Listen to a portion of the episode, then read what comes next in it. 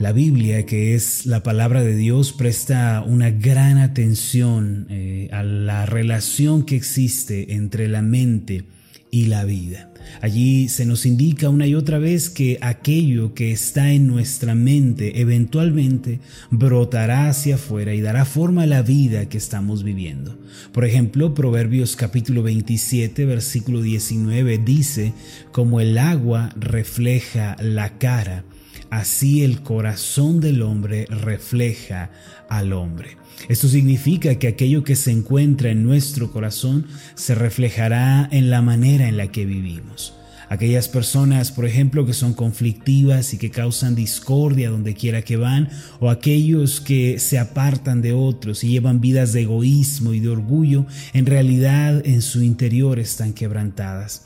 El corazón del hombre tarde o temprano se reflejará en la forma de vida. Por esta razón el apóstol Pablo, hablando sobre la nueva vida en Cristo, indica que debemos experimentar la renovación de nuestra mente. En Efesios capítulo 4, versículo 22 en adelante podemos leer esto en cuanto a la pasada manera de vivir despojaos del viejo hombre que está viciado conforme a los deseos engañosos, y renovaos en el espíritu de vuestra mente, y vestíos del nuevo hombre, creado según Dios en la justicia y santidad de la verdad. Esto significa que nuestra antigua manera de vivir, nuestra conducta contraria a Dios debe ser despojada, así como al limpiar el hogar el ama de casa saca la ropa vieja y las cosas que ya no son útiles, así debemos despojar al viejo hombre. Entonces debemos renovarnos en nuestra manera de pensar, sembrando los pensamientos de Dios justos y santos. Se puede decir que una de las características de aquellas personas que tienen su relación con Dios restaurada es que tienen una mente centrada hacia Dios. Tales personas llevan una vida de oración diaria y se esfuerzan por vivir en santidad, de manera que pueden ver a Dios aún en medio de la aflicción y de la adversidad. Los que ven a Dios también mantienen armonía con el prójimo y por consiguiente descubren la revelación de Dios. Así como podemos ver la luz que resplandece en medio de una noche muy oscura, podemos ver a Dios si poseemos una mente sencilla y sincera delante de Él. Esta mente sencilla es la mente de aquellos que se han reconciliado con Dios por medio de Jesucristo. La mente sencilla y sincera hacia Dios libera nuestro corazón conflictivo para que podamos gozar de la bendición de caminar con Dios y no caigamos en la frustración. Y esto indica algo sumamente importante, es algo que debemos considerar. Y para que podamos abundar con esta mente sencilla y sincera, primero debemos comprender esto, que hay un conflicto interno dentro de cada creyente. Es un conflicto en su interior que cada hijo de Dios experimenta. No debemos abrazar el pensamiento de que nunca tropezaremos o de que nunca deslizaremos en la vida cristiana. Muchos creyentes llegan a pensar que después de creer en Cristo ya no volverán a luchar contra el pecado.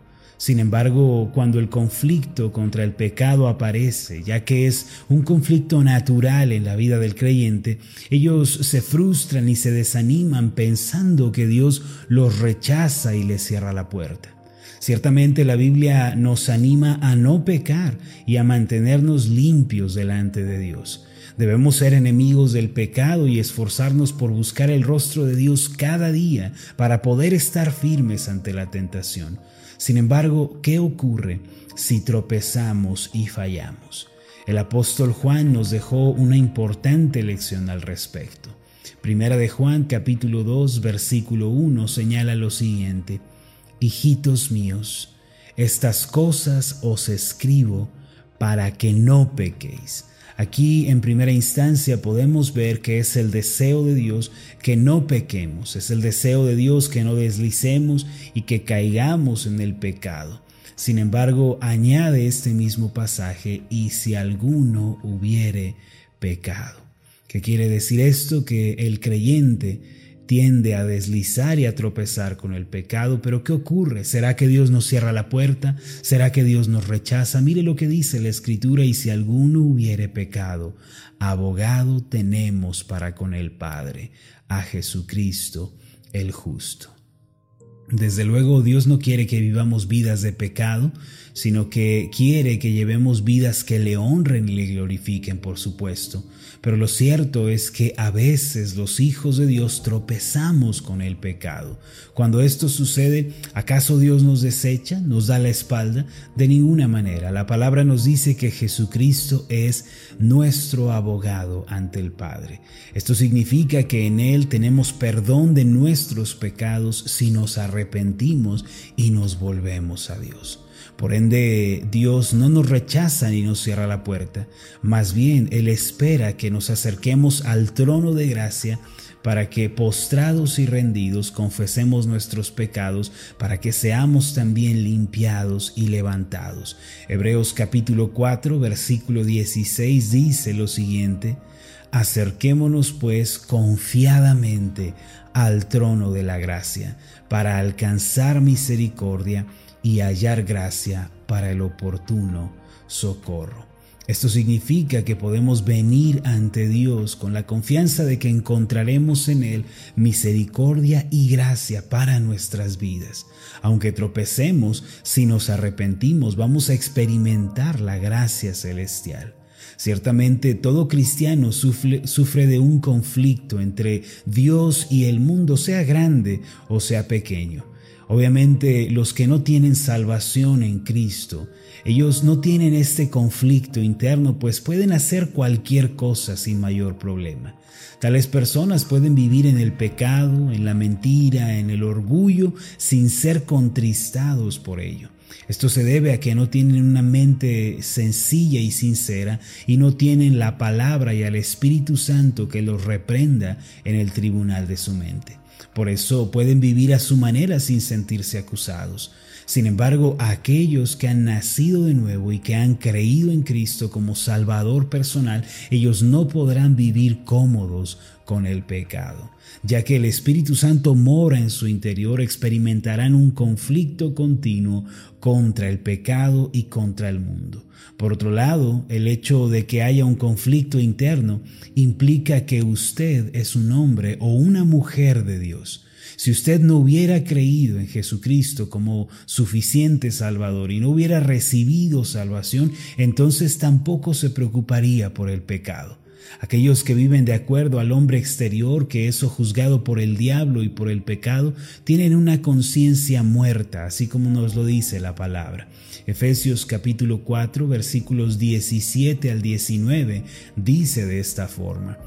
Esto pues digo y requiero en el Señor, que ya no andéis como los otros gentiles que andan en la vanidad de su mente, teniendo el entendimiento entenebrecido, ajenos de la vida de Dios por la ignorancia que en ellos hay por la dureza de su corazón. Y note usted lo que dice el versículo 19, los cuales, después que perdieron toda sensibilidad, se entregaron a la lascivia para cometer con avidez toda clase de impureza. Esta, mis amados, es la naturaleza típica de los que no tienen salvación. No obstante, la realidad interna de los que están en Cristo es muy diferente.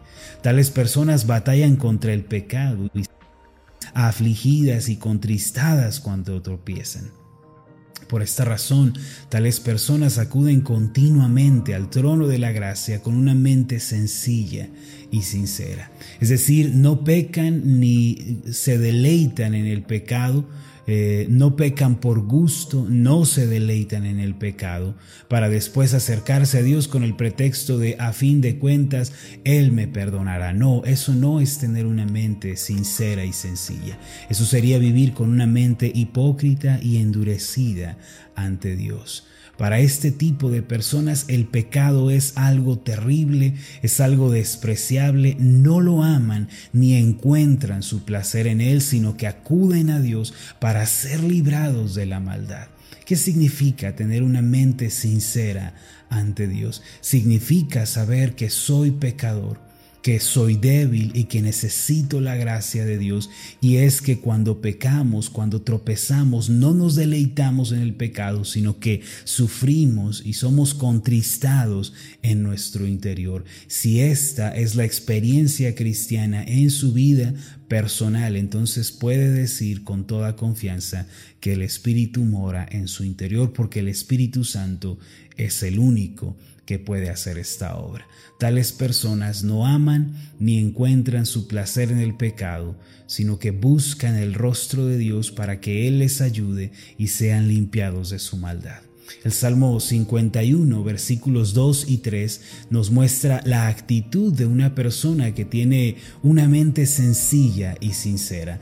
Todas estas personas elevan este tipo de oración. El pasaje del Salmo 51.2 dice así, lávame más y más de mi maldad y límpiame de mi pecado, porque yo reconozco mis rebeliones y mi pecado está siempre delante de mí. Además, el versículo 10 del Salmo 51 añade, Crea en mí, oh Dios, un corazón limpio y renueva un espíritu recto dentro de mí. De acuerdo con este pasaje, no basta solo con confesar el pecado y ser librados de él, debemos pedirle a Dios que restaure un espíritu de rectitud dentro de nosotros, es decir, que el sentido de lo santo y de lo recto sea restaurado en nuestra mente y corazón. Esta es la oración continua de los que tienen una mente sincera ante Dios. Este tipo de personas desean ser limpias y justas ante Él, pues que el pecado es desafiar y es ofender al Señor. Por eso buscan continuamente renovarse en la palabra para llevar vidas de oración y piensan seriamente en la condición de su alma. De modo que tener una mente sencilla significa estar reconciliados con Dios mediante Cristo Jesús, el único y suficiente Salvador. Dios nos otorga una mente sencilla y sincera cuando creemos que Cristo pagó por nuestros pecados y lo reconocemos como nuestro Señor. Solo aquellos que guarden su corazón en obediencia a Dios podrán experimentar los milagros y las respuestas de Dios a su vida personal. Permítame hacer una oración por usted. Padre Celestial, tú conoces nuestra debilidad y fragilidad aunque hemos sido hechos tus hijos al creer en Cristo, tú has limpiado nuestros pecados y faltas y nos has dado el regalo de la justificación delante de ti. Lo cierto, Señor, es que todavía batallamos y luchamos contra el pecado. Padre, sin embargo, en Jesucristo tú nos das la oportunidad de ser restaurados, limpiados y levantados. Ayúdanos a vivir con una mente sincera, una mente sencilla ante ti. Que no pensemos que podemos abusar de la gracia, que podemos vivir en desobediencia y que a fin de cuentas tú nos perdonarás, porque eso es vivir con una mente de hipocresía. Danos una mente sincera y sencilla que se duele del pecado, que se vuelve a ti continuamente, que no está cómoda ni tranquila con la desobediencia y la rebeldía y con el pecado, sino que sufre y batalla contra esto. Concédenos una actitud así, Señor, y el buscarte diariamente para ser lavados más y más de toda maldad. Crea en nosotros un corazón limpio y renueva un espíritu de rectitud en nosotros. En el nombre de Jesús. Amén y amén. Hola, ¿qué tal? Mi nombre es Marlon Corona, soy el pastor de la iglesia Ascender en la ciudad de Zapopan, Jalisco, en México. Le agradezco mucho por haberme seguido con esta meditación.